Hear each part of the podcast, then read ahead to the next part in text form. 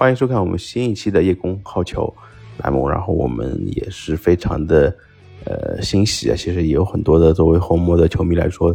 呃，昨天晚上肯定也是历经了一个基本上很高兴的一个比赛日。然后最终红魔曼联也是拿到了六年以来暌违六年以来的第一座冠军奖杯，虽然是只是一座呃英格兰联赛杯，但是。呃，自从今年，呃的整体来看，曼联还是走上了一条比较不错的一个发展的方向。这场战胜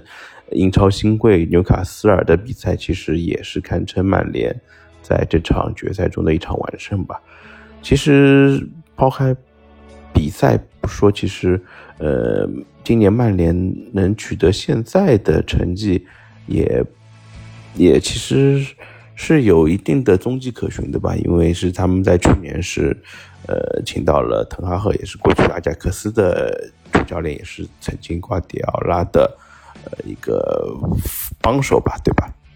其实他整体对于曼联的打造，其实从赛季初到现在，其实还是历经了一定的变化。从赛季初被布伦特福德爆脆，包括对阵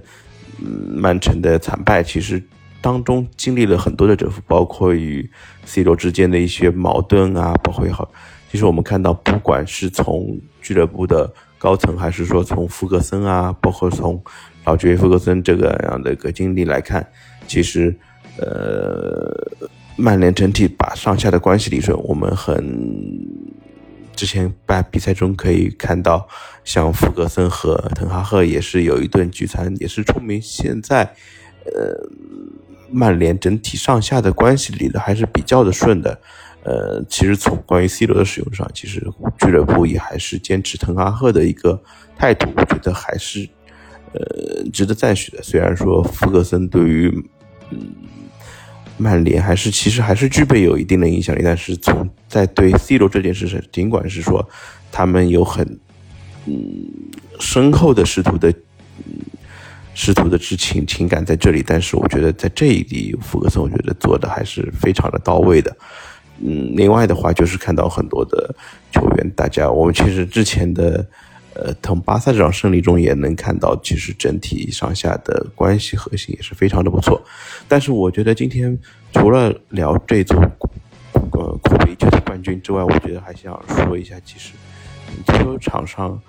呃有很多其实是。不管是说运气也好，实力也好，其实有很多的球员是具备一定的冠军属性属性的。这个冠军属性呢，我觉得也是玄学，但其实也不是玄学，因为我觉得从这些冠军属性的球员上，他们是其实是能看出来，他们呃所代表着一个，首先是自己在球场上的一个呃一个一个领导力吧，不管是从他。呃，对于队员的队友的一个影响力啊，或者是他本身给予到一个呃球员一个心理的暗示，其实我觉得这些都是足球场上能够发挥出自己正常水平，乃至于在比赛中，尤其是在决赛中能够发挥出超常水平的一个基础条件吧。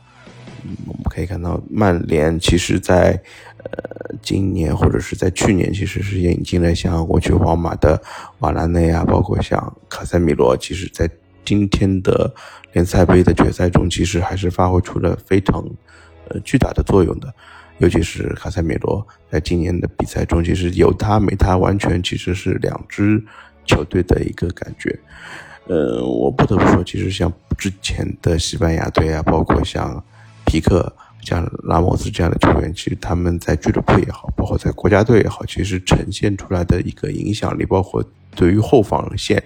或者是我们可以看到像小白涅斯塔，或者是像嗯意大利的皮尔洛这样的球员，不管是在呃米兰还是在尤文图斯，或者是在后面的呃一些球队中。都能发挥出自己应该有的一个作用，以及在比赛中，你觉得他是一个不可或缺的一个人物。其实足球场上就是拥有冠军属性真的是非常多，尤其像之前带领皇马取得三冠的三连冠的那个吉达内，对吧？他在其实俱乐部中也是拿到了基本上所有能够拿到的冠军头衔。其实这些球员，我觉得，呃，就像我之前提到的，实力肯定是一个巨大的呃因素。另外一个，我觉得他们在比赛中上下比赛场外联赛在更衣室能体现出的一个影响力，其实也是非常的明显的。另外就是，其实，在 NBA 赛场上也有很多这项的冠军数据球员，一个就像我们之前去年已经过世的比尔拉塞尔。或者是像我们其实观众所较熟悉的九十年代、两千呃二十一世纪的呃 Rob Ory，其实他们尽管说他不是一个呃非常稳定的，嗯，就是怎么说呢，就是一个非常高产的一个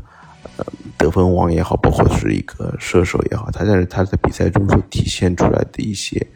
呃影响力，其实是非常明显。我觉得在今年，嗯，像曼联如果是引进像引进了卡塞米尔的这这样一个决定，其实现在看来是非常的正确的。其实今年，不管说联赛最终取得这么一个成绩，他们在欧联杯啊，或者是在其实，在